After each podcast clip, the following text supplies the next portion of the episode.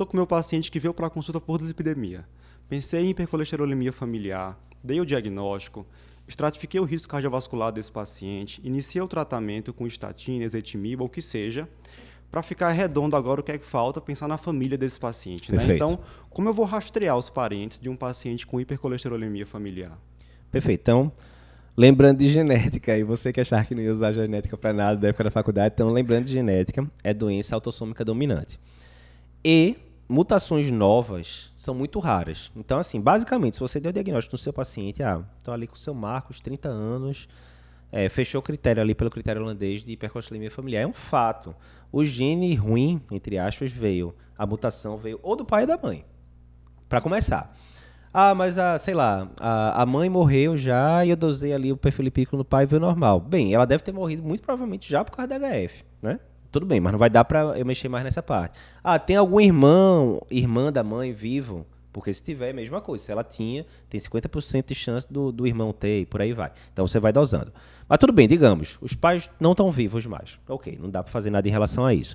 Você vai para todos os outros parentes de primeiro grau. Irmão, lembrando, né? Parentes de primeiro grau são pais, irmãos e filhos.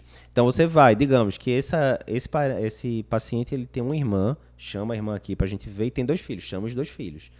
Ah, Eduardo, vou ter que fazer exame genético para todo mundo. Não, você vai começar com exame físico, mesma coisa, história clínica, exame físico, tem chatelasma, tem arco córneo e tal, e pede perfil lipídico da pessoa. Exemplo, seu Marcos tem um LDL de 300, aí chega lá a criança tem um LDL de 90, outro tem um LDL de 70, pronto. A chance de ter já é mínima. Você vai aplicar os critérios, mas tá basicamente, né, a chance de ter é muito pequena. Aí a irmã, que nunca sentiu nada, quando você vai ver, não, LDL de 290. Opa, já ganhou um bocado de ponta aí, porque o LDL é muito alto, já tem parente de primeiro grau que tem diagnóstico confirmado, né?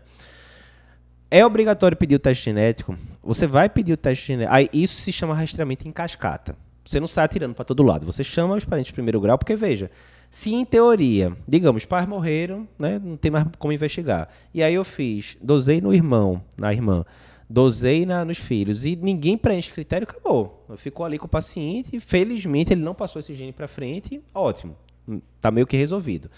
Mas, é, e por isso a gente chama de rastreamento de cascata, porque você não vai chamar a família toda, não, chama ali até a décima geração, não. Não tem necessidade disso, porque você vê que se não preenche clinicamente, os netos desse paciente não vão ter como THF, porque os filhos também não têm, né? Enfim, então tá resolvido.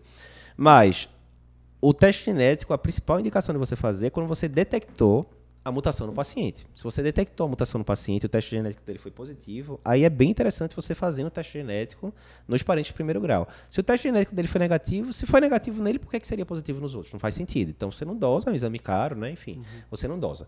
Mas resumindo, é isso. Dei diagnóstico de hipercolesterolemia é, familiar por aqueles é, critérios holandeses. Eu vou chamar todos os parentes de primeiro grau, pais, irmãos e filhos.